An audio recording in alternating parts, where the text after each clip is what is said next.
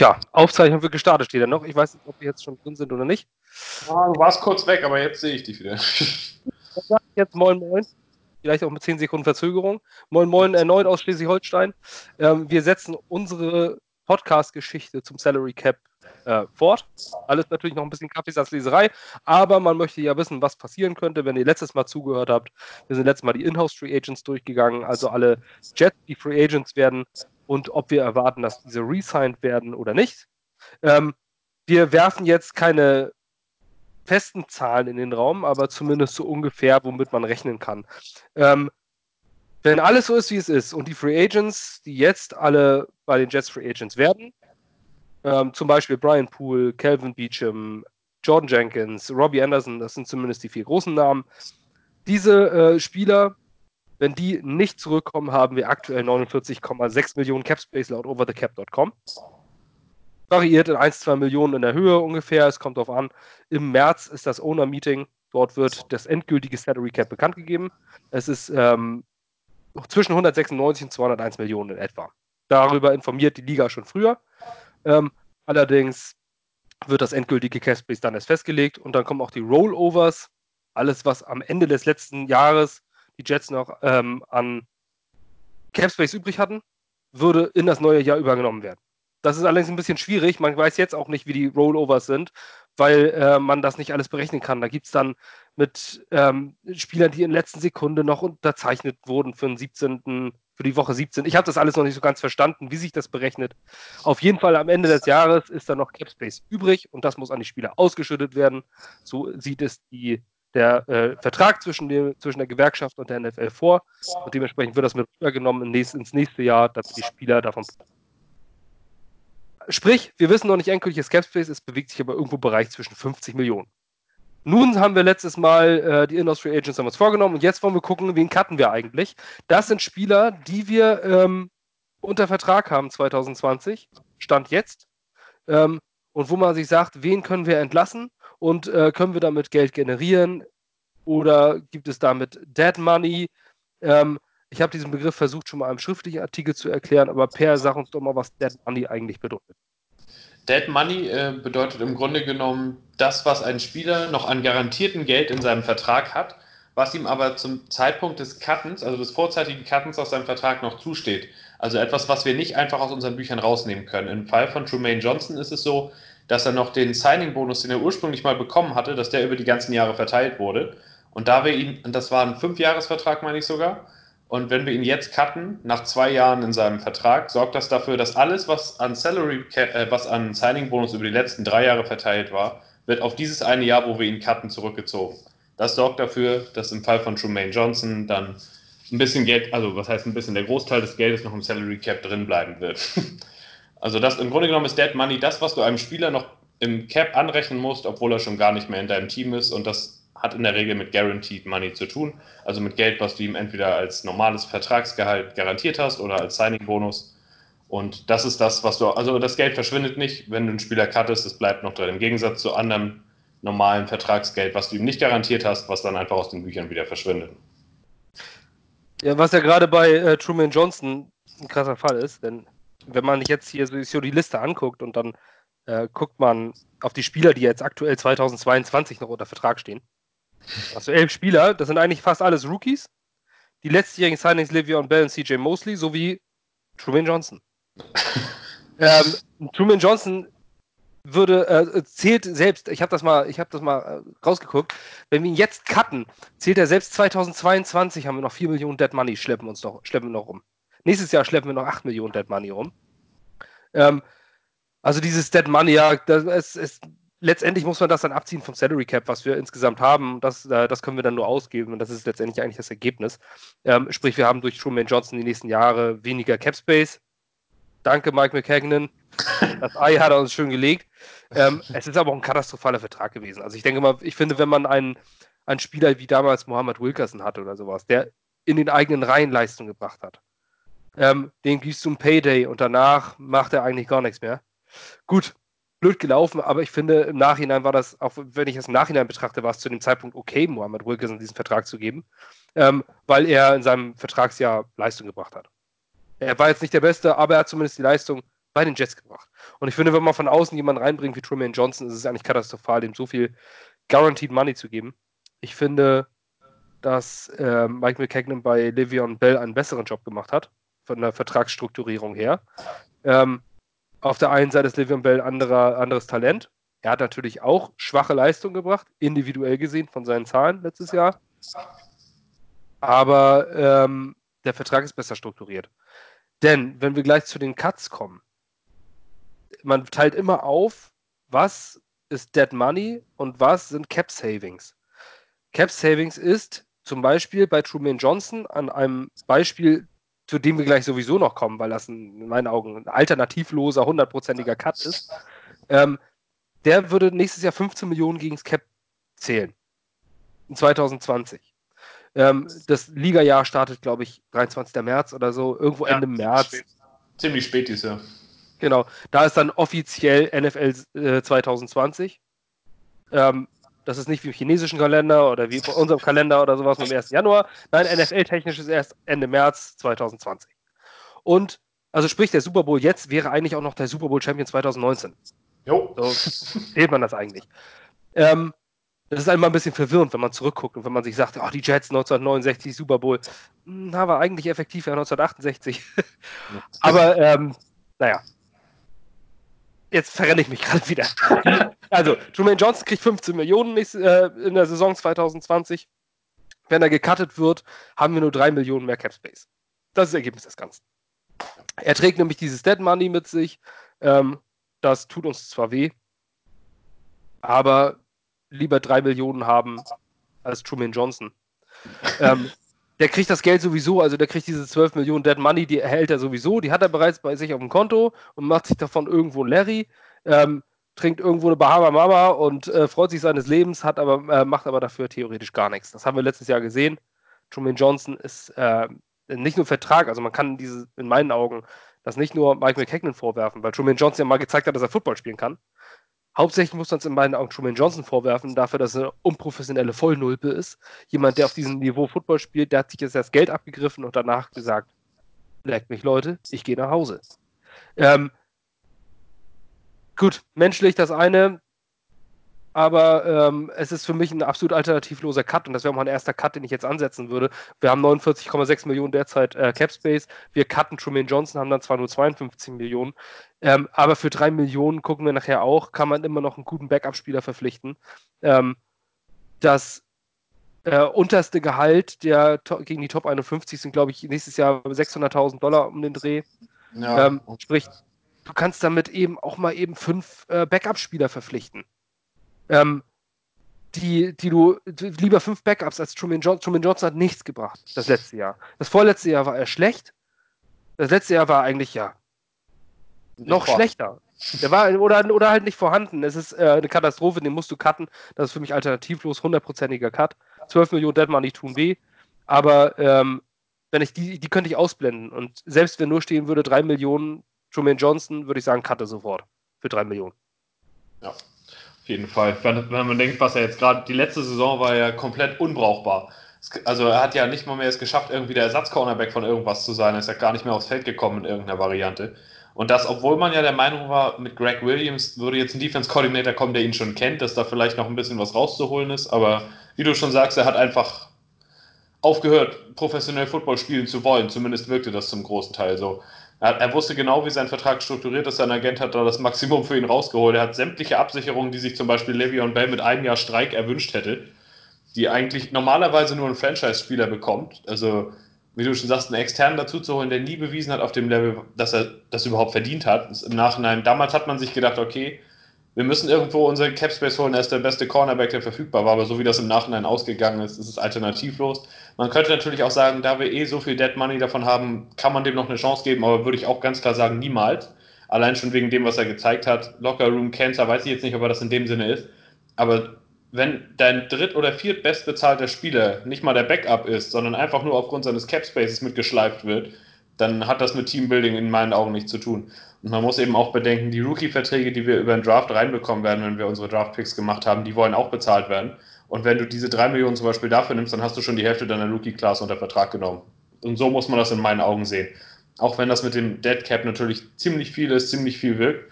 aber ähm, man ist ihn dadurch los, ein für alle Mal. Und ich meine, dass es eben auch so ist, dass wenn wir ihn jetzt als normalen Cut machen, dass er dann in den nächsten Jahren keinerlei Dead Cap mehr bei uns drin hat. Weil es eben so ist, dass durch das Ende des, des aktuellen CBAs keinerlei Verpflichtungen mehr in die Zukunft gedrückt werden. Deswegen ist das Timing mit ihm auch so unglücklich. Sonst, an einem anderen Jahr hätte man vielleicht gemacht, man deklariert ihn als June 1 Cut, was dafür sorgt, dass man sein Dead Money über die Jahre verteilen kann. Das ist aber dieses Jahr nicht möglich, weil das CBA endet und deswegen ist es halt so eine hohe Dead, Dead Money Summe in einem Jahr. Aber damit okay. ist man die Sache dann auch durch. Zumindest also ist das bei Over the Cap dann letztendlich so wäre, würde es weiterlaufen mit dem aktuellen Collective Bargaining. Ja, genau. Ich verwende bei Over the Cap immer den Calculator, weil wenn du da einmal drauf gedrückt hast, dann siehst du danach, was in den nächsten Jahren noch drin ist. Wenn man einfach die Tabelle durchklickt, dann ist es manchmal verwirrend, fand ich wenigstens. Also wenn man ihn einfach jetzt cuttet, steht bei den nächsten Jahren null. Glaub, also bin ich mir ziemlich sicher. Wenn du einen June 1 Cut angewählt hättest, wäre es anders. Dann wären die Summen, die du gesagt hast, mit 8 und 4 Millionen, weil man es dann verteilt hat. Aber das genau, ist es ist dieser June 1 Cut. Das ist ja noch der einzige, der jetzt noch drin ist. Den anderen hat er ja rausgenommen, weil, ja. weil er dieses Jahr nicht existiert. Ja.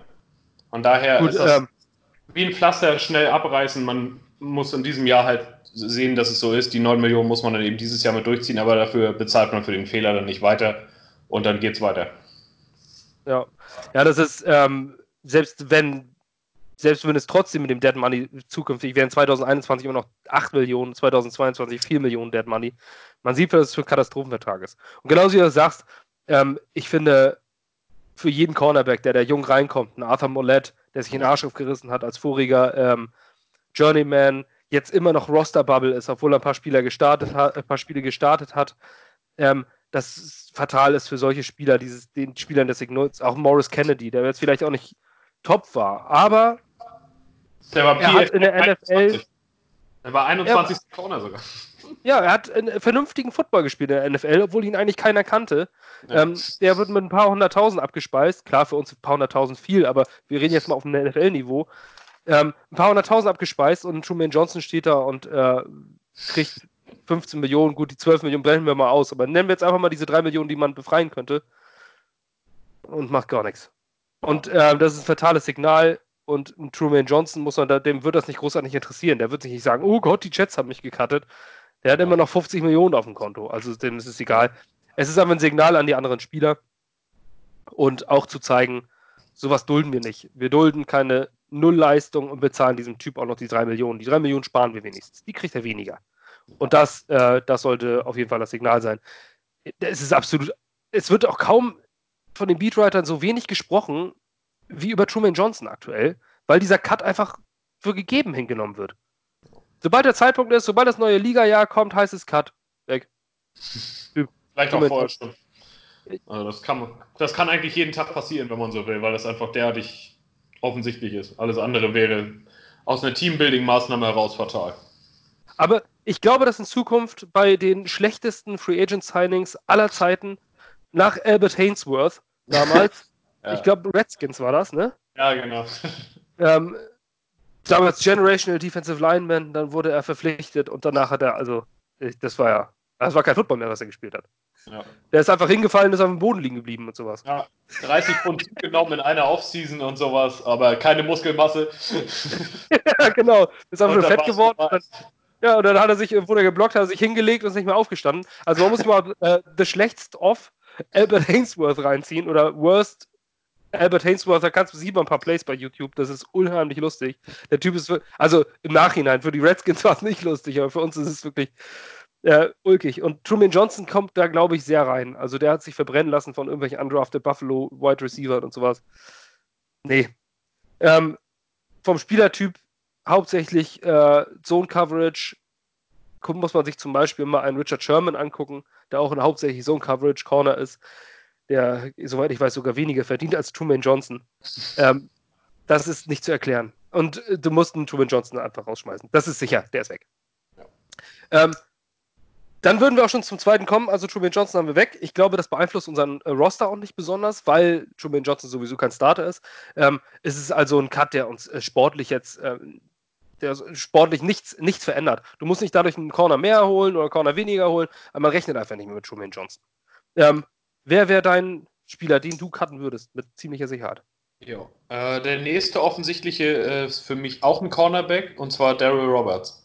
Der hat letzte Saison bei uns einen Dreijahresvertrag bekommen für 18 Millionen. Der war aber glücklicherweise komplett anders strukturiert. Bei ihm ist es nämlich tatsächlich so, er hat kein Guaranteed Money mehr in seinem Vertrag drin. Also alles, was jetzt die nächsten beiden Jahre für ihn noch kommen würde, ist nicht garantiert. Heißt in Capspace-Sprache, wenn wir den jetzt entlassen, kommt sein, komplettes Vertrag, sein kompletter Vertrag, sein ganzes Gehalt von unserem Capspace runter. Und das sind aktuell 6 Millionen für die Saison 2020. Und auch Daryl Roberts hat ähm, in meinen Augen nicht gerechtfertigt, dieses Geld noch zu bekommen. Er hat immer mal wieder ein Spiel gestartet, war auch Ersatz-Safety teilweise, wenn Marcus May gefehlt hat. Aber 6 Millionen für einen Cornerback zu spielen, der immer noch auf Ersatzniveau spielt, obwohl, also so wie der Vertrag ausgesehen hat, Mike McKagan wohl der Ansicht war, das wird ein Starter nächstes Jahr auf jeden Fall. Aber so hat er nicht gespielt. Ähm, das äh, der hat sich charakterlich nichts vorzuwerfen. Der hat den Vertrag damals genommen, als er ihn bekommen hat. Das war vollkommen in Ordnung soweit. Er hat ja auch Ansätze gezeigt in den Jahren vorher. Aber das ist einfach ein Beispiel für Mike McKagnans fehlende Einschätzungsqualitäten, was Spieler angeht. Roberts hat sich in dem Sinne nichts vorzuwerfen, hat alles gegeben. Auch letzte Saison hat auch Special Teams gespielt, was auch nicht unbedingt selbstverständlich ist für Spieler mit, dem, mit so einem Vertrag. Ähm, ja, der wird gecuttet und der wird woanders auch wieder unterkommen als Backup. Und das ist für mich eine klare Angelegenheit. Der nimmt 6 Millionen aus dem Cap Space raus und das wäre für mich der nächste offensichtliche. Ja, sehe ich auch so. Zumal Daryl Roberts, okay, einmal ist er negativ aufgefallen, hat über Twitter ähm, ja weil irgendwelche Leute dort kritisiert haben, Fake-Ass-Fans geschrieben und so weiter und so fort. War ein bisschen unglücklich, finde ich, zumindest aus der Position eines Menschen, der 6 Millionen Dollar verdient, äh, zahlende Kunden als äh, Fake zu bezeichnen. Finde ich ein bisschen. Aber gut, es gibt schlimmere Dinge. Man ja. könnte auch seinem Kind seinen Arm brechen und trotzdem im Super Bowl stehen. ähm, schöne Grüße und drei erhobene Mittelfinger, so viel mehr als ich überhaupt nur habe an Tyreek Hill von dieser Stelle. Jo. Ich gönne dir gar nichts. Ich hoffe, du brichst dir ein Bein. ähm, aber Daryl Roberts ist ja, okay, das beeinflusst natürlich ein bisschen wieder unseren Kader im Gegensatz zu Truman Johnson, zumal, äh, aber Daryl Roberts ist auch das, das, was du gesagt hast. Für mich ist das jemand, wenn ich hier mir die Liste angucke, das ist jemand, der, der vielleicht einen Nate Hairston Geld verdient hätte, so zwei Millionen oder sowas. Als Backup-Cornerback kannst du ihn gebrauchen, aber wenn ich in die Saison gehe und höre, Daryl Roberts ist der Starter, dann kriege ich Bauchschmerzen. Und ähm, 6 Millionen für einen Cornerback, das ist schon einer der bestbezahltesten Slot-Corner vom Vertrag. Für Daryl Robert wird es als Outside-Corner gesehen. Ähm, dieses Jahr ist allerdings hauptsächlich aufgefallen, weil er sich unheimlich gefeiert hat, wenn der Receiver beworfen wurde. Ja. Er, er, ist jetzt nicht unbedingt derjenige, der, die, der, der Leistungsträger ist. Ich würde ihn als Backup halten. Man könnte ihn fragen, ob er einen Paycut nimmt, weil ich finde, als Backup war er immer grundsolide. Du kannst ihn immer reinstellen und dann ähm, zumindest hast du nicht die Bauchschmerzen. Als Starter sich das anders. Als Backup geht's wenn man ihm jetzt sagt, pass auf, für ein Drittel, für zwei Millionen magst du noch spielen, würde er vielleicht nicht machen, aber äh, das würde ich ihm vielleicht noch anbieten. Ich glaube allerdings, er wird einen Cut und er wird keinen New York Jet mehr. Das sehe ich auch. Ich, ich denke auch, unser Cornerback-Depth ist in dem Sinne da nicht so dramatisch. Also wenn man jetzt sieht, angenommen, wir, nehmen, wir bringen Brian Poole zurück, dann haben wir einen Slot-Cornerback auf jeden Fall. Ähm, Austin und Hairston sind beide als Starter, Backup, Grenze irgendwo noch da. Die werden irgendwo sich um einen der Spots am Ende betteln wahrscheinlich. Hersten hat jetzt nicht mehr so viel gezeigt die letzte Zeit, aber er hatte auch gute Spiele am Anfang. Und er ist halt auch noch ziemlich jung. Austin hat ziemlich gute Ansätze gezeigt, war dann die letzten zwei Wochen ein bisschen raus, nachdem er so einen groben Fehler gemacht hatte. Aber auch der hat gute Ansätze gezeigt für einen Sechs-Runden-Pick, der lange verletzt war. Und wenn wir dann noch zum Beispiel Kennedy und Morlett als Backups wieder reinbringen, dann haben wir im Grunde schon fünf Cornerbacks. Dann brauchst du dann nur noch einen wirklichen Number One Cornerback vorzusetzen. Und dann kann man, dann liest sich das eigentlich ganz gut. Also auch da würde ich sagen, wenn man ihn zurückbringt, okay, wenn er der Meinung also wenn Daryl Roberts einen Paycut akzeptiert, wobei ich glaube nicht, dass der auf dem freien Markt viel mehr als anderthalb Millionen pro Jahr bekommen wird, wenn er jetzt wieder frei wird. Und viel mehr würde ich ihm auch nicht anbieten. Und selbst wenn nicht, dann, dann holst du halt Kennedy und Morlett wieder zurück und dann hast du deine Backups eigentlich auch fest fürs nächste Jahr. Und dann musst du halt nur noch sehen, dass du einen Starter dazu packst. Also von daher, Roberts ist für mich genau wie Johnson auch eindeutig. Nur ohne die ganzen Charakterprobleme. Ja, genau.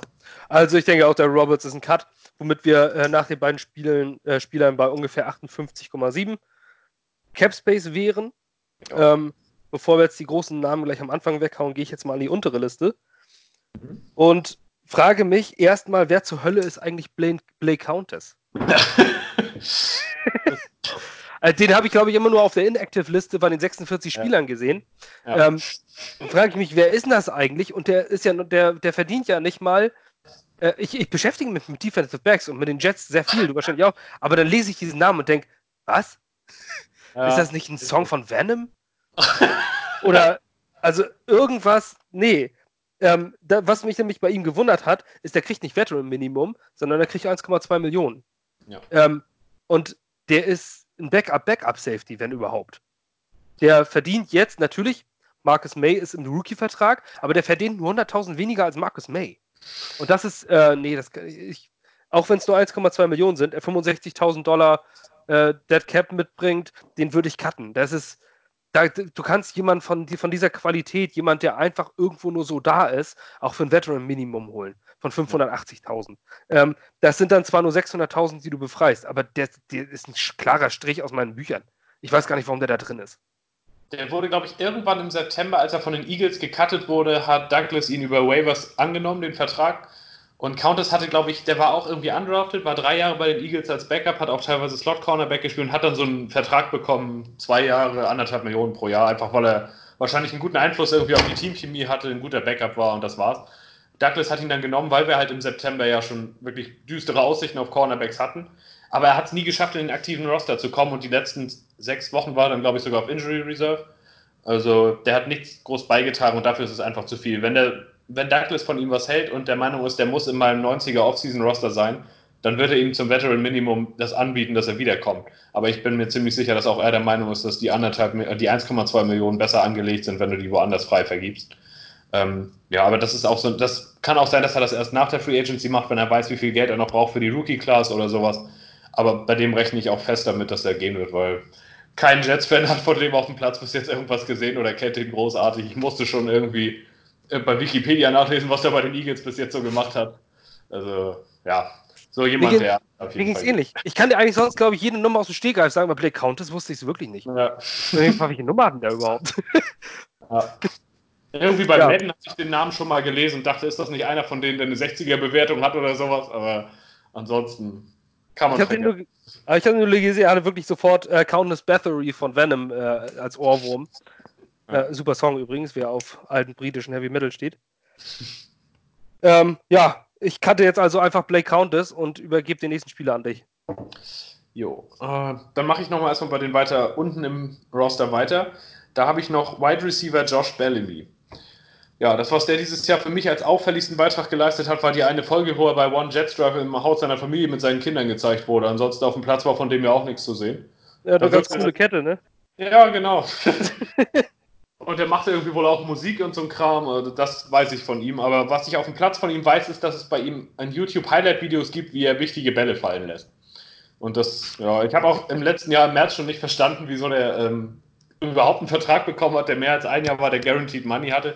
Er war bei den Bears ein Gunner und Fifth, äh, Fifth Receiver und das über mehrere Jahre. Und vor ein paar Jahren erinnere ich mich an ein Spiel, was ich gesehen habe gegen die Titans. Da hat er beim Fourth Down, das wäre der Game-Winning-Catch gewesen, den Ball hatte er so und hat ihn dann so runtergeworfen wenn du so willst. Also, das ist das, was von mir von ihm hängen geblieben ist. Und der steht jetzt mit, meine ich, 2,2 Millionen in den Büchern für nächstes Jahr. Mhm. Und für den fünften Receiver oder Gunner wüsste ich nicht, was das soll. Bei ihm würde mich mal interessieren, ob das ein Spieler war, den Gates haben wollte oder den McKagan haben wollte. Weil gerade diese Second-Level-Signings letztes Jahr, wie auch in Daniel Brown, die waren ja teilweise eher von Gaze gesteuert. Oder zumindest hatte Gaze dann einen gewissen kleinen Anteil dran. Die hat nicht, also Daniel Brown weiß ich das, weil ich das im Interview gelesen habe. Und bei Bellamy wüsste ich gerne, ob das auch so war. Weil zum Beispiel in Albert Wilson hat er ja auch Vertrag in Miami gegeben. Vielleicht hat er in Bellamy auch irgendwas gesehen für sein System. Das könnte bedeuten, dass er wiederkommt, aber für mich wäre er auch ein klarer Cut, weil er nicht groß was beigetragen hat. Nee, ähm, weißt du, ob der 2015 schon in, in Chicago war? Ja, Bellamy ist schon ewig da gewesen als Gunner. Ja, okay, dann erklärt das das ja vielleicht, weil Gaze ja. 2015, ja, ist ein Gaze-Guy. Das kann's haben, ja. ähm, weil er 2015 ja äh, Offensive Coordinator, nee, gar nicht in Chicago. Ja, das, doch, das stimmt, das stimmt. Das hatte ich schon wieder verdrängt. Das könnte auch das mit Daniel Brown erklären, weil der kam auch von den Bears. Ja, genau.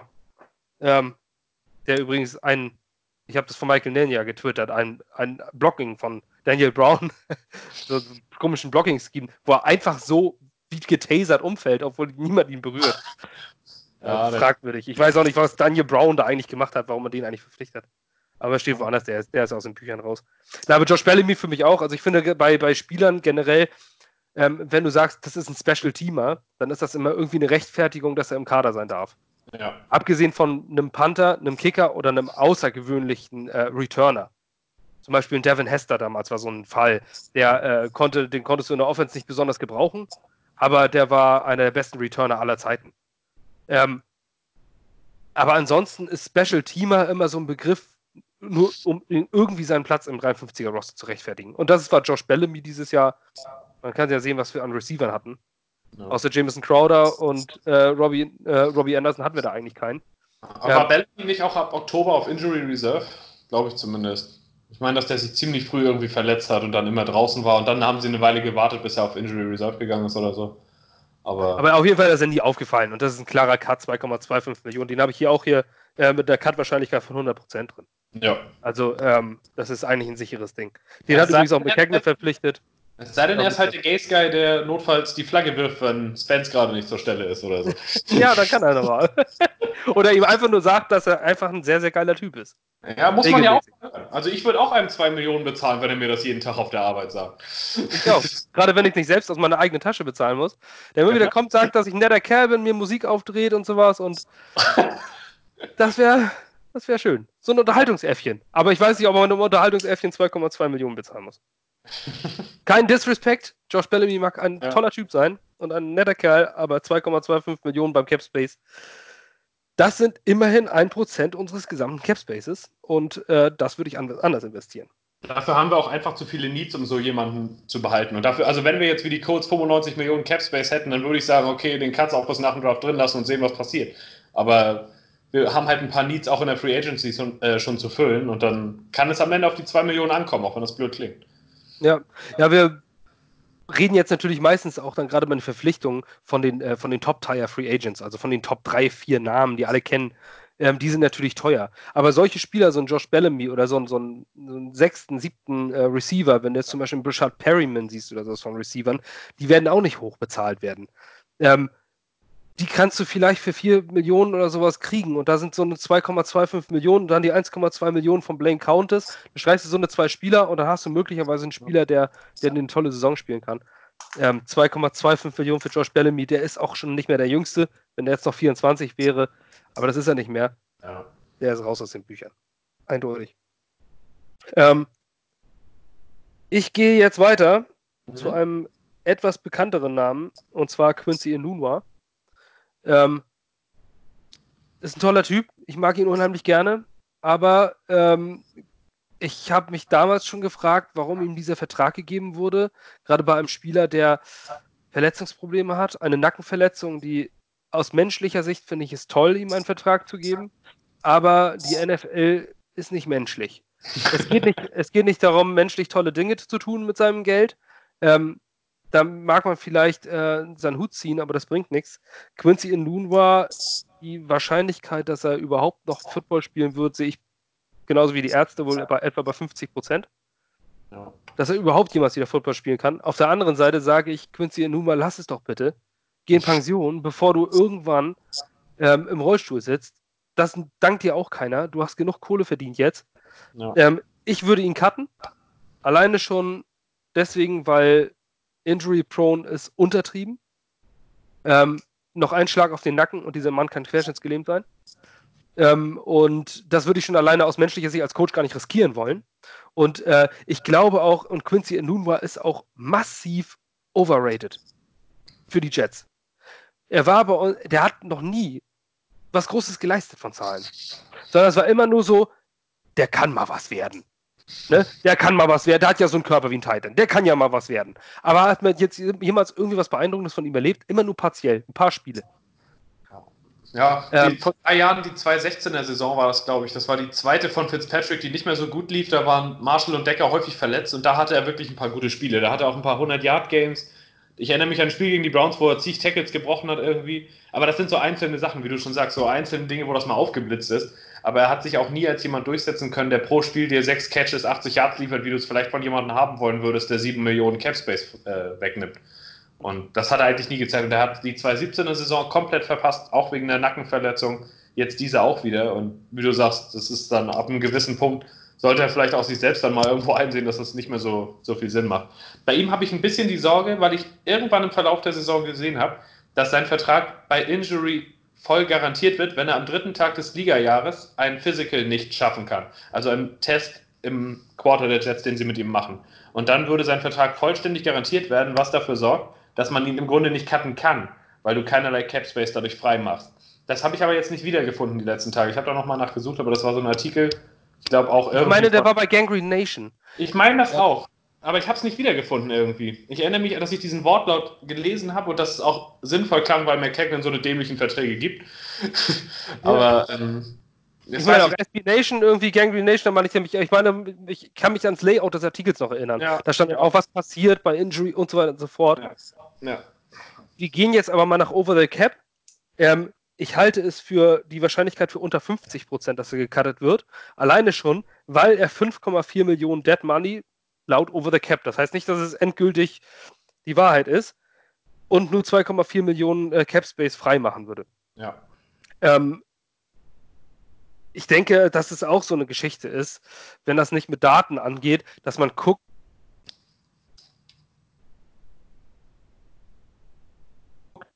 am Ende hast du noch, schleppst, schleppst ihn durch, ähm, guckst du, ob der irgendwann wieder gesund wird.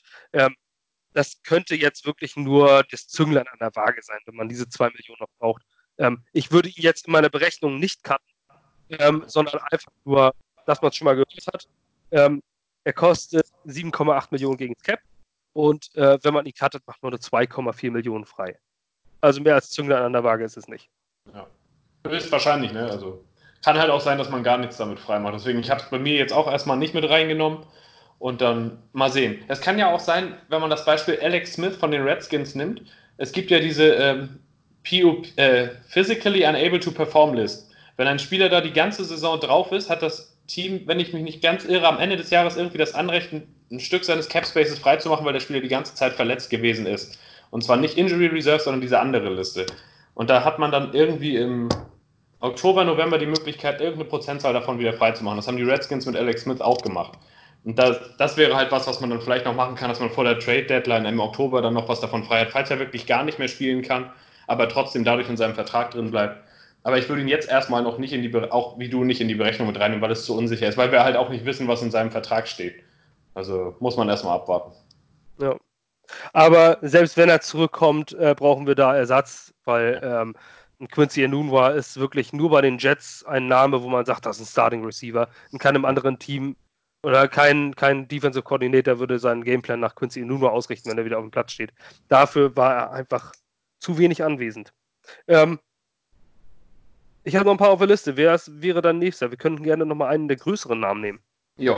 Äh, als nächsten Namen habe ich ähm, auf der Liste Brian Winters. Das ist auch jemand, wo nicht hundertprozentig eindeutig ist, was damit jetzt passieren wird. Letzte Saison hat er die ersten Spiele gestartet, war dann aber verletzt und hat dann am Ende die Saison auch auf Injury Reserve beendet.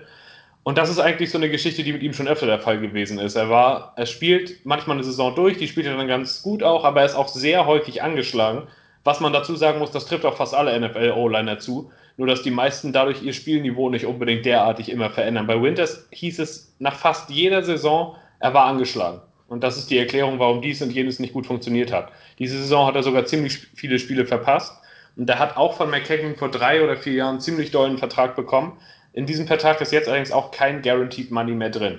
Er geht jetzt 2020 in sein letztes Vertragsjahr und hat dann Cap Space äh, von 7,2 Millionen. Also auch schon eine ziemlich heftige Summe. Für einen Starting Guard in der NFL auf jeden Fall angemessen, keine Frage. Aber da ist für mich auch die Frage, wenn man die O-Line jetzt wirklich umbaut, will man dann sich weiter auf ihn verlassen mit seinen 7,2 Millionen? inzwischen der ist 29, wir wissen, wie sein Leistungsvermögen aussieht. Wir wissen auch, wie, wie er ähnlich wie Inunwa vielleicht nicht auf dem gleichen Level andauernd angeschlagen ist. Und der ist, also ich war noch nie ein großer Fan von seinem Spiel, weil er einfach kein Runblocker ist und ich der Meinung bin, als Guard musst du ein Runblocker irgendwo sein, um dir Respekt zu verschaffen. Naja, oder weil es einfach für meine Spiel, also wie ich die Spielweise bevorzuge, hätte ich da lieber jemanden, der besser im Runblocking ist als. Er ist halt ein klassischer Passblocker. Er erlaubt auch wenig Sex, keine Frage, wenn er fit ist und auf seinem Level ist. Ich habe ihn aufgeschrieben als möglichen Trade-Kandidaten, weil O-Liner sind in der NFL gefragt. Und er hat nachgewiesen, dass er ein Starter sein kann, der zu allermindest auf überdurchschnittlichem Niveau ein bisschen drüber spielen kann, wenn er einen guten Tag hat oder wenn er eine gute Saison spielt. Und vielleicht gibt es da das eine oder andere Team, das gerade wenn der erste Run auf Free Agent Lineman weg ist, sagt hier, also der ist ja eigentlich gar nicht so eine schlechte Option. Wir brauchen noch unbedingt einen Starting Guard, der auch Erfahrung hat. Meinetwegen die Rams fallen mir da jetzt ein, weil die ja wirklich am Ende überhaupt niemand mehr in der Interior O-Line stehen hatten. Aber das fiel mir jetzt nur gerade so ein. Dass da irgendein Team kommt, das sagt, hier, also bevor ihr den jetzt cuttet, geben wir euch einen Siebtrunden-Pick oder einen Sechstrunden-Pick oder wir tauschen sechs gegen Siebtrunden-Pick und dafür nehmen wir den. Einfach weil, selbst wenn die ihn holen, könnten sie ihn genauso wie wir komplett ohne irgendwelche finanzielle Probleme cutten. Und das ist für Teams das wert. Wenn du einen Spieler hast, den du holen kannst, wo du weißt, wie sein Level ist, ähm, aber trotzdem, falls es nicht funktioniert, du ihn auch einfach wieder loswerden kannst, dann gibt es viele Teams, die da der Meinung sind, komm, also für einen Siebtrunden-Pick können wir das vielleicht machen. Deswegen würde ich bei ihm im Moment abwarten. Wäre ich jetzt der Jets GM, würde ich irgendwie erkenntlich machen, so unter dem Motto, wenn ihr den haben wollt, dann ruft mal an. Aber ich würde ihn noch nicht sofort cutten, weil ich schon der Meinung bin, gerade wenn klar ist, wo die ersten großen O-Liner hingehen in der Free Agency, dann könnte er für viele noch ein interessanter Kandidat werden. Falls das aber nichts wird, würde ich ihn wohl trotzdem cutten. Einfach weil ich der Meinung bin, unsere O-Line muss auf ein besseres Level gehoben werden und er trägt in meinen Augen dazu nicht so viel bei. Und die 7,2 Millionen können wir wirklich auch an anderer Stelle noch gebrauchen.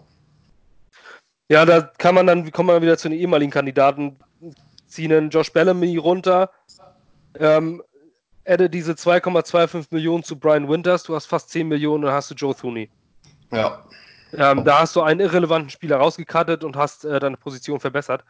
Ich kann mir aber vorstellen, bei Brian Winters, ich sehe ihn hier auch als fast 90-prozentigen äh, Goner. Ich äh, glaube nicht, dass er bei den Jets bleiben wird. Aber da er keinen Rosterbonus oder sonstiges hat oder zum Zeitpunkt, wo er dann irgendwo, ähm, wo irgendwo Geld äh, nötig wird, gehe ich von ihm aus, dass man wartet bis zur Free Agency, dass man wartet, kriegt man einen der, äh, einen der Big Names, kriegt man einen Joe Thuney, einen Graham Glasgow oder einen, ähm, einen Brandon Scherf vielleicht an Land gezogen. Wenn das nicht der Fall ist und man keinen Starting Guard in der Free Agency bekommt, gehe ich von aus, dass man Brian Winters eventuell halten wird. Ähm, was ich nicht für die schlechteste Option halte. Zwar sind 7,3 Millionen ein bisschen viel. Man kann ja fragen, sag mal, Brian, magst du nochmal 2 Millionen weniger nehmen? Würde, würde er wahrscheinlich nicht machen. Aber ähm, selbst dann sind 7,3 Millionen für Brian Winters keine Katastrophe in meinen Augen. Ähm, es wäre, ich glaube, Brian Winters ist so einer, der ist kein, äh, Quentin Nelson zum Beispiel ist jemand, ähm, der als absoluter Ausnahmeathlet ähm, eine Offensive Line alleine durch ein, als, sich als Einzelperson auf ein neues Level hebt. Ja. Das ist Brian Winters nicht. Brian Winters ist so ein Complementary Piece, den du ähm, in eine funktionierende Line vielleicht reinstellen kannst und dann ist er richtig gut. So, dann ist er ein richtig guter Puzzlestein dieser gesamten Line. Ich glaube, es ist ein intelligenter Spieler. Das ist ein angesehener Spieler im, äh, im Locker Room. Letztes Jahr im Trainingcamp hat man diese ganzen T-Shirts Winters is Coming gesehen bei den Mitspielern. Ja. Also äh, seine Mitspieler mögen ihn. Das darf man auch nicht äh, unterbewerten. Ähm, ich würde sagen, wenn ich zum Beispiel auf eine, habe ich letztes bei Play Like a Jet gehört, fand ich sehr interessant, äh, wenn du auf eine ähm, einsame Insel äh, kommst und du darfst zwei Jets mitnehmen, welche nimmst du mit? das fand ich gut zum Überleben. Und äh, da sagte Scott Mason, er würde auf jeden Fall Brian Winters übernehmen, äh, mitnehmen. Ähm, schon leider aus Prinzip, wenn dich irgendwann mal ein Bär angreift oder sowas. oder, oder, du irgendwo äh, nicht dann dir die Beine brichst, der kann dich immer noch tragen und der kann den Bären erlegen. Ähm, und das ist eine Naturgewalt. Ich habe den selber schon mal gesehen. Das ist eine absolute Maschine, der Typ. Ähm, aber 7,3 Millionen. Wie schon gesagt, unsere Line ist schlecht. Brian Winters macht nicht den Unterschied, hat diese Line nicht auf ein neues Niveau gehoben, hat die Line nicht massiv verbessert. Deswegen wäre das für mich genauso ein Cut. Aber ich denke erst später. Ja. Wie gesagt. Je nachdem, Wir werden warten, ob da irgendwas kommt, wie sich alles entwickelt. Das glaube ich schon. Ich rechne seine 7,3 Millionen aber trotzdem an die Bücher, weil ich jetzt äh, nicht davon ausgehe, dass wir für einen mittelmäßigen Lineman 7,3 Millionen bezahlen müssen in der Situation, in der wir sind. Ja. Ähm, das investiere ich lieber in neun. In, in einer perfekten Welt. Ja. Ähm, ein kleinerer Name, Diskussion habe ich schon gehört deswegen, aber ich würde Jonathan Harrison cutten, Center. Ähm, Kostet zwar nur 2,25 Millionen, kein Dead Money, wenn man ihn cuttet. Ähm, die berechtigte Frage war, kriegen wir denn überhaupt ein Backup-Center für 2,2 Millionen?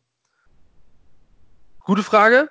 Ähm, allerdings habe ich bei Jonathan Harrison nicht umsonst wurde ein nicht in Shape befindlicher Ryan Khalil geholt. Ähm, um Jonathan Harrison zu ersetzen, weil selbst Joe Douglas, der ehemalige Offensive Lineman und General Manager, einfach nicht vertraut, dass Jonathan Harrison starten kann. Und als Jonathan Harrison reinkam, war die Offensive Line absoluter Hühnerhaufen. Ähm, ich finde, dass man in einer späten Runde vielleicht im Draft einen Center holen könnte, der absolutes Minimum kostet und auf dem Niveau von Jonathan Harrison spielen könnte. Vielleicht ein Tick darunter, aber wir brauchen, Jonathan Harrison ist, das ist glasklar bewiesen, kein Starter. Ja. Glasklar ein Backup. Und ich denke, wie letztes Jahr, als mehrere Spieler über die Free Agency spät geholt wurden, irgendwelche Backup-Spieler wie Tom Compton oder sowas, die irgendwo nochmal von der Straße geholt wurden. Ich glaube, dass man da einen Center holen kann, der eine Million weniger kostet. Ähm, deswegen ist in meinen Augen Jonathan Harrison über 50% Wahrscheinlichkeit. Aufgrund dieser 2 Millionen nicht 100%. Ähm, man hat nie was Negatives von ihm gehört, aber halt auch nichts Positives. Und deswegen würde ich ihn cutten. Für mich ist er äh, kein Kandidat, der bei den Jets äh, einen Impact machen kann. Aber bei Harrison ist es so, er kam, wie du sagst, in den letzten beiden Jahren, er ist ja nie von Saisonbeginn ein Starter gewesen, sondern kam jeweils rein. In der ersten Saison kam er rein, nachdem Spencer Long mit seinen Snaps versucht hat, Sam Darnold umzubringen. Da war er natürlich ein Upgrade. Was für ein Spiel war das? Buffalo? Ja, gegen die Dolphins war das. Gegen Dolphins, ja. ja. Und danach, äh, diese Saison kam er rein, nachdem auch da die O-Line, wie du sagst, komplett Vogelwild gespielt hat. Also für das Auge des Jets-Betrachters wirkte er schon wie ein Upgrade. Aber in beiden Saisons wurde er bei Pro Football Focus nicht unter den ersten 32 Centern der NFL bewertet. Und es gibt nur 32 Teams. Das sagt eigentlich alles darüber aus, ähm, was für ein Niveau er individuell mitbringt. Mag sein, dass er mit Sicherheit irgendwie ein netter Kerl ist, wahrscheinlich auch ein fähiger Backup irgendwo, weil soweit ich weiß, kann der auch Guard, beide Guard-Positionen notfalls. Also als Interior Backup ist das wahrscheinlich schon nicht schlecht, aber dann ist halt die Frage, ist dir das 2,2 Millionen wert? Ähm, wir wissen, was er kann, wir haben ihn jetzt spielen sehen die letzten Jahre und das Niveau ist Backup. Also wenn, wenn wir nochmal mit Jonathan Harrison in die Saison als Starting Center gehen, dann hat Joe Douglas seinen Job nicht richtig gemacht. Egal wie die Umstände waren, egal was im Draft oder Free Agency passiert ist. Das kann er einfach nicht bringen, finde ich. Also als Back, ich würde ihn wahrscheinlich auch nicht sofort cutten, einfach weil wir nicht wissen, wie die Free Agency ausgeht. Es gibt in der Free Agency überhaupt keine guten Center dieses Jahr. Da gibt es überhaupt nur zwei Kandidaten, die reinkommen und wirklich ein Upgrade wären. Also ein sofortiges Starting-Upgrade, wo man der Meinung ist, so, da haben wir jetzt einen guten geschossen. Alle anderen sind auch Backups. Und da ist dann die Frage, nehme ich lieber einen anderen Backup, der günstiger ist, wie du sagst, oder behalte ich Harrison für 2,2 Millionen, weil ich mir nicht sicher bin, was ich jetzt überhaupt erstmal machen kann. Aber es gibt im Draft mehrere interessante Center-Kandidaten, die ich jetzt schon gesehen habe, vielleicht auch an Tag 2, Tag 3 da muss irgendwie was passieren. Aber Harrison würde ich wahrscheinlich schon cutten. Und ich kann mir auch vorstellen, dass er vor der Free Agency noch gecuttet wird, je nachdem, wie Douglas ihn sieht. Aber 2,2 Millionen dafür, dass er ein Backup ist, ist eine Abwägungssache. Er ist sicher kein schlechter Backup. Am Ende er ist unser Starter, dann weiß ich auch nicht mehr weiter. Also da muss man irgendwie eine andere Option finden. Und gerade dadurch, dass es äh, eine Free Agency Class ist, ähm, die äh, halt nicht loaded ist, ähm, ja. Laufen damit sicher einige Center rum. Die Spieler, die Teams haben in der Regel, wie du schon sagst, entweder ihren Starting Center oder sie draften ihn.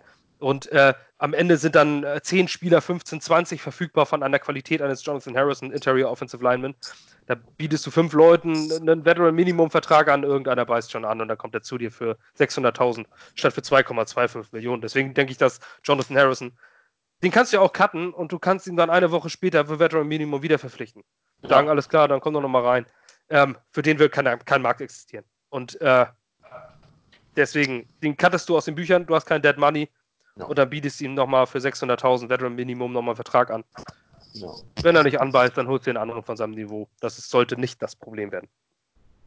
Ähm, den hatte ich. Hast du noch jemanden, der vielleicht ja, noch ein Geld holt? Also, ich habe jetzt einen Kandidaten, da kommt es ein bisschen darauf an, was man exakt mit ihm machen würde. Und das ist für mich Henry Anderson.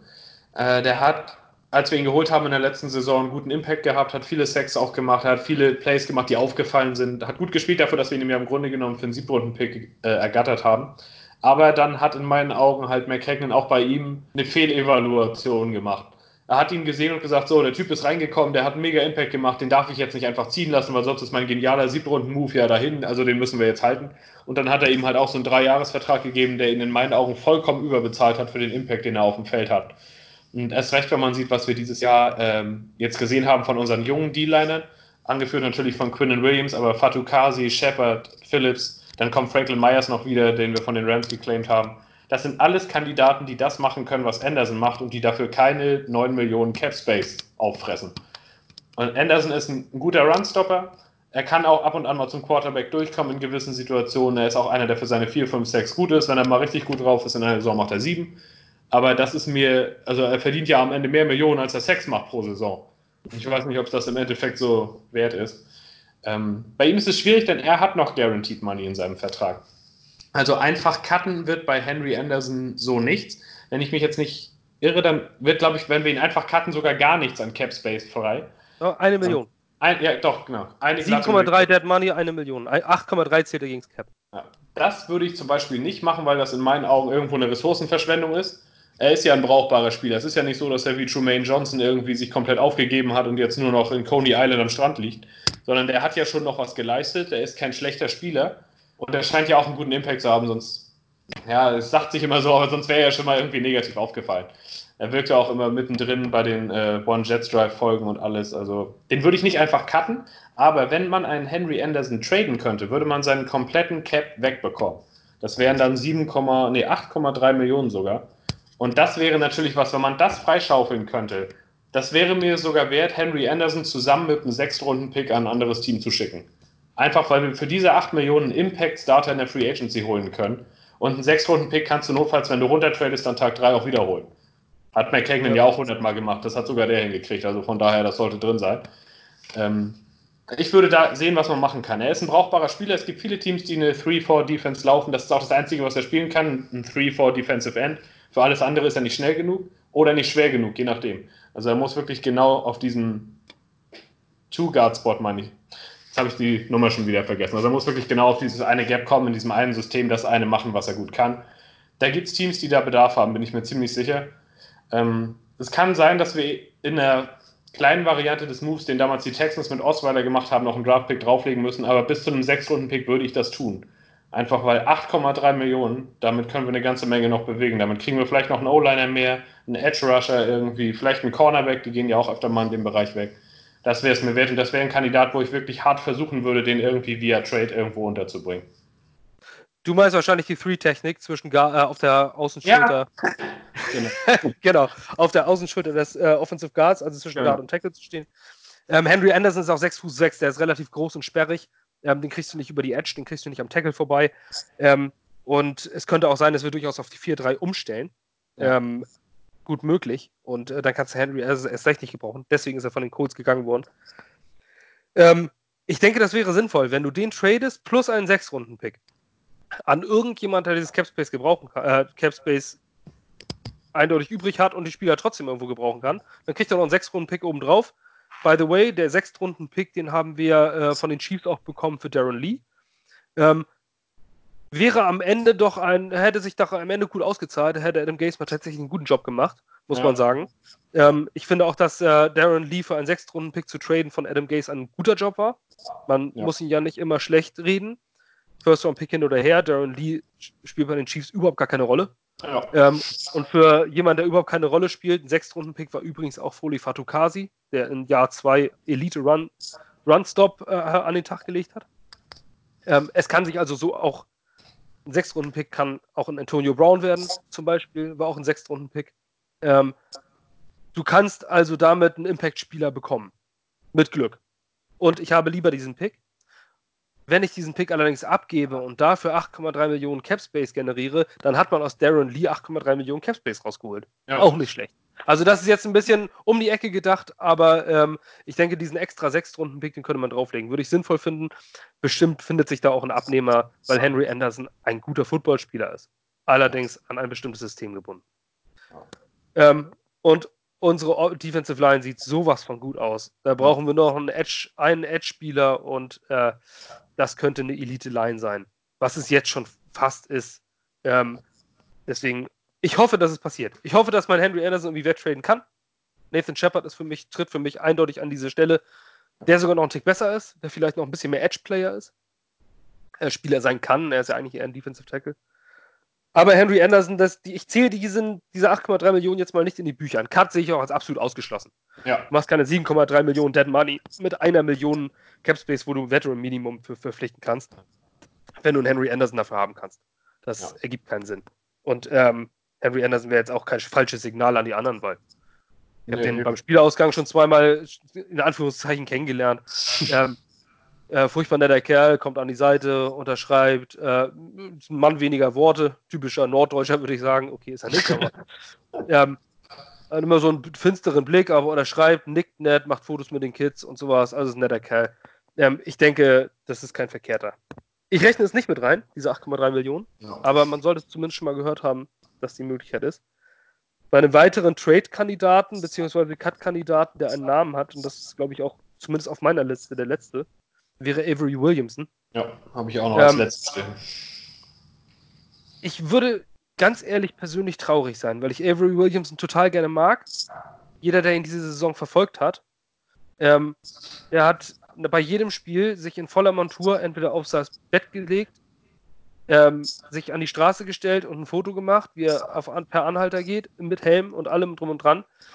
Der war bitter traurig, dass er diese Saison nicht spielen konnte. Der hat letztes Jahr, es ist ein toller Run-Stopping-Linebacker, aber wir haben CJ Mosley und Inside Linebacker ist eine wichtige Position, aber keine Impact Position, keine Elite Premium Position. Und wenn man dem CJ Mosley, der 17,5 kostet, jetzt noch die aktuellen Cap 8,5 Millionen für Avery Williamson bezahlt, hätte man 25 Millionen. Also, das sind von 200, ja, ein Achtel des gesamten Capspace nur für Inside Linebacker ausgegeben. Das geht nicht. Das also ganz wirklich, das können wir nicht machen. Und ähm, Avery Williamson und CJ Mosley ist mit Sicherheit zum, zum Fingerabschlecken, wenn du dieses Duo hörst. Ich hätte aber lieber ein, ein solches Duo von Elite-Spielern auf Edge als innen. Und ähm, Avery Williamson würde um das nochmal mit der Zahl zu sagen, 8,5 Millionen gegen das Cap zählen, würde 2 Millionen Dead Money kosten und 6,5 Millionen ähm, würde er freischaufeln, wenn man ihn cuttet oder tradet. Das ist irrelevant. Trade glaube ich nicht, dass es passieren wird. Ich glaube nicht, dass jemand für Avery Williamson einen Pick bezahlt, weil 8,5 Millionen gegen das Cap und ein Jahr nicht gespielt. Du weißt nicht, was du. Er hat natürlich mal Leistung gebracht, aber ob dafür jemand was bezahlt, wenn dann nur einen maximal späten Late-Round-Pick das Maximale, was du dafür rauskriegst, in Kombination mit dem Gehalt. Ich glaube, Avery Williamson zu, für eine Wahrscheinlichkeit von über 50 Prozent, dass er weg sein wird, alleine wegen diesen 6,5 Millionen und weil wir einen Inside-Linebacker haben. Ja, Avery Williamson finde ich ist ein schwieriger Fall. Wo wir vorhin das gefragt haben, wen man mit auf eine Insel nehmen würde, allein wegen seiner lustigen Feeds aus der ganzen Saison, wäre er bei mir sicher ein Kandidat, der damit hm. auf die Insel muss. Ähm, ich finde es echt schwer. Er ist ein super sympathischer Spieler, hat mega, also was heißt mega, hat sehr gute Leistungen gebracht in der Saison, die er bei uns gespielt hat. Er ist in der gleichen Free Agent Klasse wie Tremaine Johnson gekommen und da kann man den Unterschied mal sehen, was für Spieler sich noch reinhängen, nachdem sie Geld bekommen und manche nicht. Deswegen, mir würde das extrem wehtun, ihn abzugeben. Er ist, wenn er fit ist und sein Niveau wieder erreicht, mit Sicherheit einer unserer fünf, sechs besten Spieler. Das, glaub, das, gut, das sagt wohl mehr über unseren Roster aus als über ihn irgendwo, aber trotzdem. Ja. Ähm, da ist für mich die Frage, wenn wir unser System beibehalten und bei einer 3-4 bleiben, dann ist es, wie du sagst, wir bezahlen ein Achtel unseres Cap Space für eine Position, die gute NFL-Teams nicht derartig hoch bezahlen. Die ist wichtig, aber nicht so impactvoll, wie du schon sagst. Die beiden sind ein Hammer-Duo sicherlich zusammen, aber ob sich das am Ende dann ausgeht oder zumal wir haben dahinter ja noch einen Blake Cashman, wir haben James Burgess, wir haben Neville Hewitt, die alle in der Position gezeigt haben, dass sie das auch können in der Defense von Greg Williams und die wären alle deutlich günstiger zu haben. Ich persönlich, also mein Traum-Szenario wäre, dass wir unsere Defense auf eine 4-3 umstellen und Avery Williamson zum Will Linebacker, also zum, nee, zum Strongside Linebacker machen. Also zu dem Typ, der hauptsächlich fürs Run-Stoppen reinkommt, der bei Pass-Plays dann vom Feld geht. Ich glaube, da könnte er immer noch Impact haben, könnte eine Position füllen, die wir sonst über die Free Agency noch neu füllen müssten, wo man vielleicht dann auch noch mal Geld für in die Hand nehmen müsste und man weiß, was, du, man, weiß, was man an Williamson hat. Er ist, also er ist jetzt kein gewählter Team-Captain gewesen, aber closest thing to it, wenn man so will. Also ein Anführer des Teams, absolut angesehen, ein Impact-Player. Deswegen, ich würde ihn, also ich persönlich würde ihn, ich würde eher die Defense ändern, als Avery Williamson cutten zu wollen, einfach weil ich glaube, dass er einen guten Impact haben kann. Es kann natürlich auch alles ganz anders sein. Er hat einen Kreuzbandriss hinter sich gebracht, dass seine Athletik irgendwie jetzt einen Riesenschlag bekommen hat und er es am Ende nicht mehr wert ist und man sieht das vielleicht schon in den OTAs und im Trainingcamp, dann kann man ihn immer noch cutten. Aber einen deiner besten sechs Spieler zu cutten irgendwo, dafür so gut sind wir dann auch wieder noch nicht. Ich meine, gut, das klingt jetzt irgendwie widersprüchlich zu dem, was wir eben zu Henry Anderson gesagt haben, aber bei Anderson ist es eben so, dass wir noch besseres Talent irgendwo in der Pipeline haben, was mehr liefern kann für deutlich weniger Geld.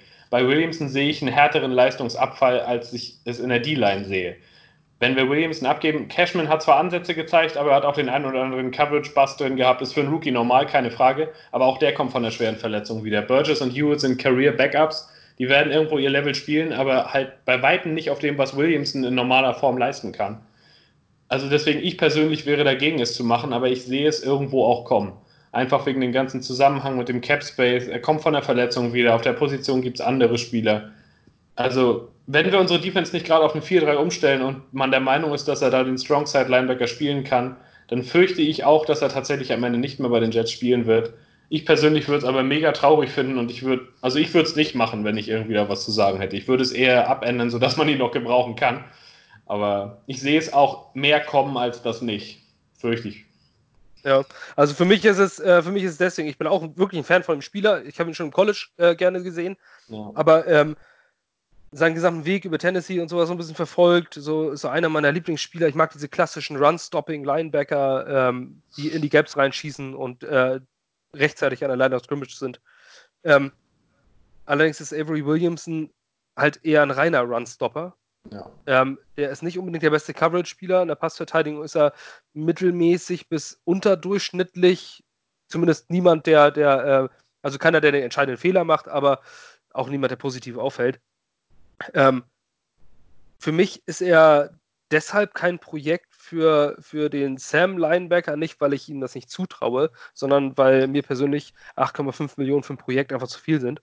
Ähm, wenn ich das gegeneinander halte, also einfach so als, als, als äh, um das gegenüber zu halten, ähm, dann verpflichte ich lieber jemanden, der diese Position bereits äh, kennt. Oder jemand, der nicht Anthony Barr heißt. ähm, ja. sondern jemand, der sicher unterschreibt. Und ähm, ich würde ihn vermutlich cutten, ja, weil äh, wir sind Nummer 2 Run-Defense ohne Avery Williamson und Avery Williamson ist ein Run-Stopper. Und dann fragt man sich jetzt, die ganze Saison ohne ihn, hat er jetzt so viel Impact in der Art und Weise, wie wir spielen, dass man die 6,5 Millionen Cap Space wirklich verbrennen möchte. Weil Capspace kann auch Einfluss auf 2021 nehmen, wenn wir, sie, wenn wir das Capspace mitnehmen. Ähm, deswegen würde ich ihn cutten, obwohl ich das nicht mag, dass ich es tue. Also ich wäre, das wäre jetzt so ein Business-Move, so ein eiskalter Business-Move, wo ich sagen würde, alles klar, den cutte ich jetzt noch. Vielleicht ist das aber auch, weißt du, wenn du in der Free Agency verlierst und äh, die drei Top Free Agents alle nicht an Land ziehst, keinen fetten Vertrag abschließt, ja, dann behältst Avery Williamson im, Bo im Buch, klare, klare Sache. Ja. So würde ich das sehen. Ähm, ich habe jetzt keine weiteren Spieler. Nee, ich auch nicht weiter. Williams war jetzt der letzte. Für mich auch ein schwieriger Fall, aber. Ja, ich habe jetzt nur noch diese 30% Wahrscheinlichkeit bei Nate Hairston ähm, noch eingetragen, weil der auch 2,1 Millionen gegen Cap, äh, Cap kostet. War aber ein vernünftiger Cornerback für uns. Ähm, ja. Ja, aber gut, 2,1 sind aber auch trotzdem relativ viel für einen Backup-Corner. Ja, es war einer der ersten Moves, die Douglas gemacht hat. Deswegen weiß ich, ja, es ist schwierig. Also, ich würde es, glaube ich, auch nicht machen weil er ist halt noch jung. Er hat noch Potenzial, theoretisch noch besser zu werden. Er, ist, wer, er hat kein Trainingcamp in Greg Williams Defense gehabt, das darf man halt auch nicht vergessen. Er ist reingekommen in der laufenden Saison. Mit einer kompletten Offseason, wo er das lernen kann, das ganze Playbook, wo er die Vorbereitungszeit bekommt, ist da schon noch Potenzial. Also zumindest sehe ich da mehr Potenzial als zum Beispiel bei einem Daryl Roberts. Aus Hersten kann theoretisch schon noch ein durchschnittlicher Starter werden. Und das wäre es mir wert, das mitzunehmen. Einfach weil unsere ja, anderen ganzen Depth Cornerbacks eben noch Free Agent werden. Morlet und Kennedy musst du halt auch erst zurückholen. Und deswegen würde ich es, glaube ich, nicht machen. Nee, ich auch nicht. Also es ist jetzt nur so untere Wahrscheinlichkeit. Ich hatte 30% stehen, weil 2,1 Millionen. Nur aufgrund des Betrages habe ich ihn jetzt in den Cuts, möglichen Cuts gesehen. Wenn er nur eine Million kosten würde, würde ich gar nicht überlegen. Aber nachdem Trumaine Johnson und Terry Roberts weg sind, noch einen Corner zu streichen, der durchaus reinspringen kann. Zumal wir vorhin ja auch gesagt haben, mit Daryl Roberts, wenn du so ein Backup für 2 Millionen hast, dann hast du was Gutes. Ja, ja das würde jetzt nicht der Spruch stehen. Ähm, es, es wäre nur, wenn wir absolut aufs Geld ähm, angewiesen sind. So, ich würde das Ganze, wir haben jetzt eine Stunde. Ich würde das Ganze nochmal, äh, ich glaube, Le'Veon Bell haben wir letztes Mal schon mit reinbezogen. Ja. Nur einmal kurz zur Information. Ähm, News besagen, dass die Jets oder Liga-Kreise sagen, dass die Jets wohl ähm, sehr, sehr scharf auf Joe Thuney sind, den Offensive Guard der New England Patriots. Ähm, ist ein guter Starting Guard in der Liga, ähm, hat es bewiesen. Allerdings hat auch schon ein guter Starting Tackle der Patriots in der Liga, Nate Solder, bei den Giants bewiesen, dass er das eben nicht ist woanders. Ähm, vielleicht nur ein Produkt von Dante Scarnecchia, dem ähm, jetzt retireden Offensive Line Coach der Patriots. Ja, Zum dritten Mal retireden. Ja, also das ist wirklich, wenn es einen wirklich überragenden, rausstechenden O-Line-Coach in der NFL gab in den letzten 10, 20 Jahren, dann war es er. Weil die Patriots O-Line war nie schlecht. Egal wie viele Verletzte da waren. Die waren nie absolut unterdurchschnittlich. Jetzt die letzte Saison waren sie ein bisschen, sie haben mehr Druck zugelassen, aber das lag auch einfach daran, dass die Receiver nicht frei geworden sind und das Scheme nicht so schnell gegriffen hat wie sonst. Aber ansonsten hat der aus noch jeder O-Line mehr rausgeholt, als die Summe ihrer Teile auf dem Papier ausgesehen hat. Und Zuni ist auch ein Spieler, der hat, glaube ich, noch kein Spiel verpasst. Der wird jetzt erst 26. Also, das ist halt so ein Spieler, den du in der Free Agency gerne targetst. Also, den du gerne holen möchtest. Ähm, ich finde immer, also bei Patriots O-Line, da gehen wir mir alle Alarmglocken an, weil Nate Solder ist halt so ein Beispiel. Letztes Jahr Trent Brown bei den Raiders, der ist jetzt Durchschnitt, wird aber auch mit über 10 Millionen bezahlt. Und ja, weiß ich nicht, ob man die Leute, ob die nicht einfach eher im System funktionieren, weil sie kaum mal länger als zweieinhalb Sekunden blocken müssen ja. Das ja, das ist. Frage.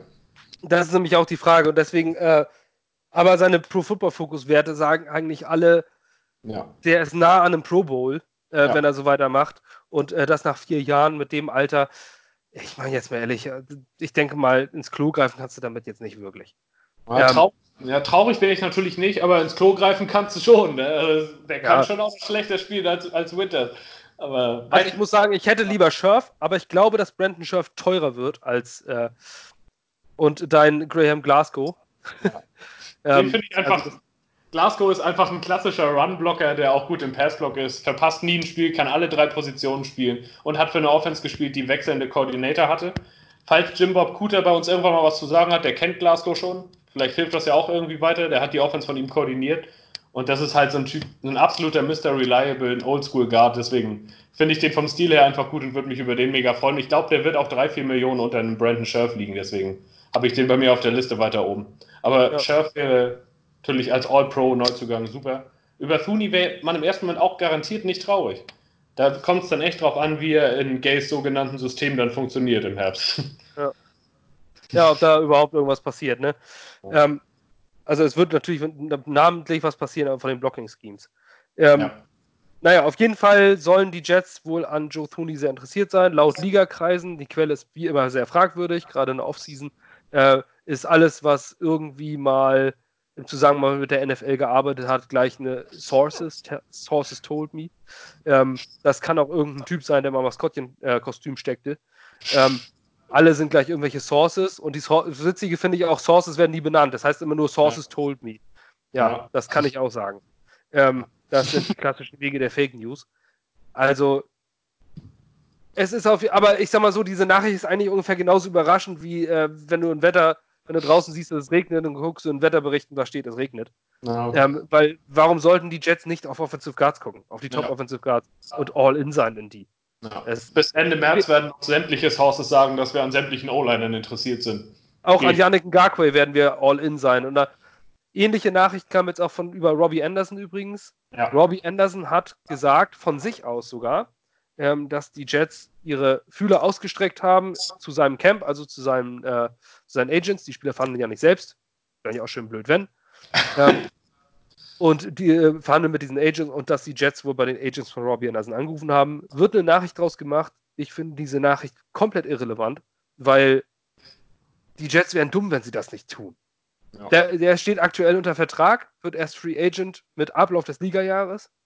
Und äh, natürlich fragen die bei dem an. Die haben die exklusiven Rechte jetzt bei ihm anzufragen, weil er noch bei denen unter Vertrag steht. Und natürlich tun sie das. Und sie werden, ähm, und Robbie Anderson ist ja keine Katastrophe. Robbie Anderson ist ein guter Receiver, der aber in meinen Augen nur deswegen weg sein wird, weil er woanders mehr verdient. Ja. Ähm, haben wir letztes Mal als Complementary Piece einer Offense kann der, ähm, kann der eine Art Tyreek Hill sein. Ich glaube, wow. wenn du den in die, äh, in die Chiefs Offense packst, dann, dann haut er dir eine 1300 Yard Saison raus.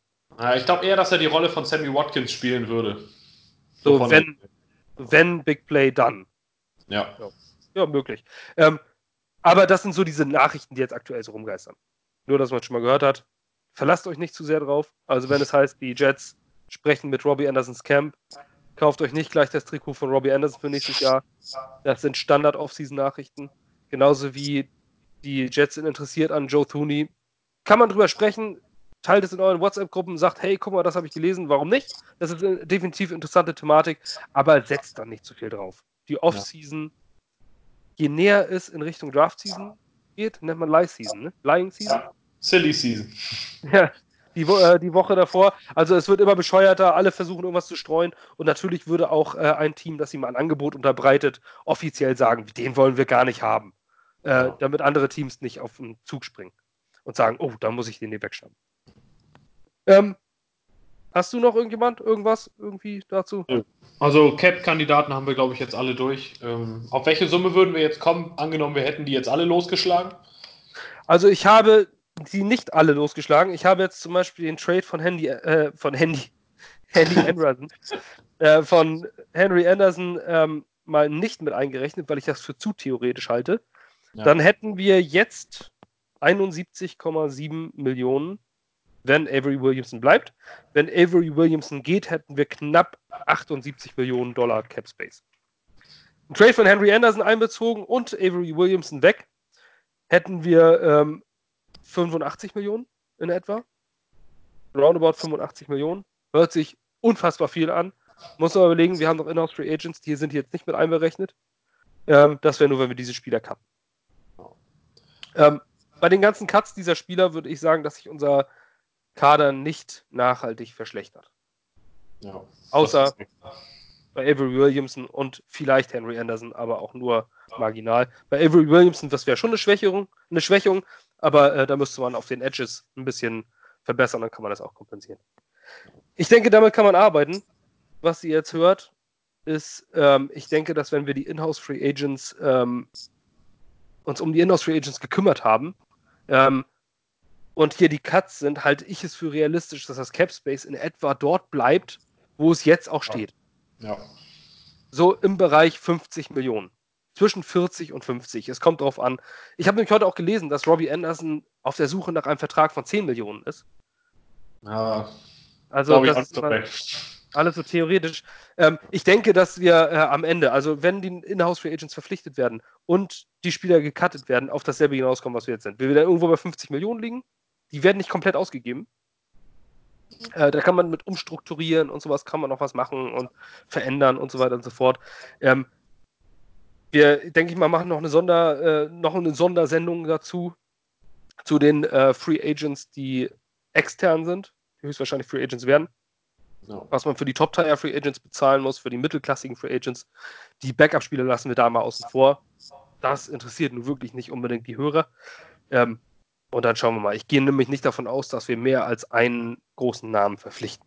Einfach, weil es nicht realistisch ist. Das haben wir letztes Jahr gemacht mit CJ Mosley und Le'Veon Bell.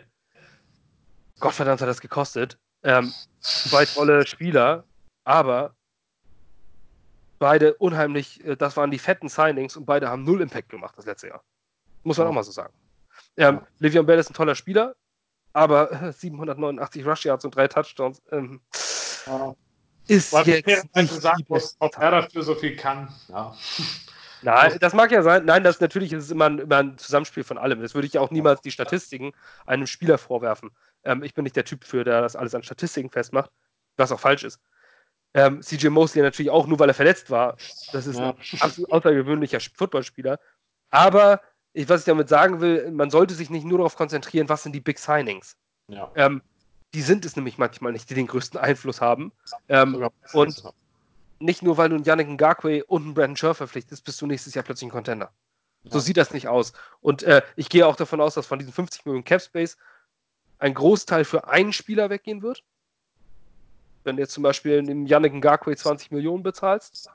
Ja, wobei ähm, kannst du halt auch so strukturieren, dass du im ersten Jahr nicht so einen riesen Capital hast. Ne? Also theoretisch können die Teams das ja auch irgendwie so drehen, dass du im ersten Jahr nur 9 Millionen Capital hast und dafür an den nächsten dann über 20.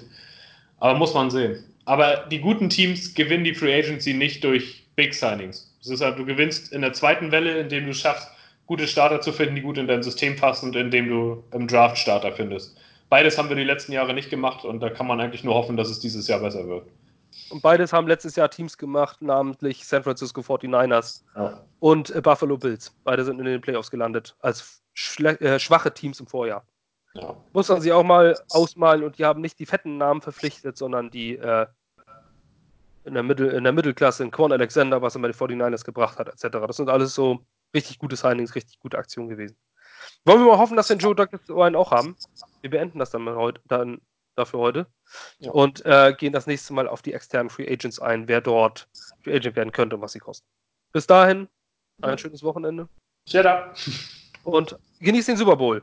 Ähm, Ja. Die Patriots sind nicht dabei. Also viel Spaß am Sonntag.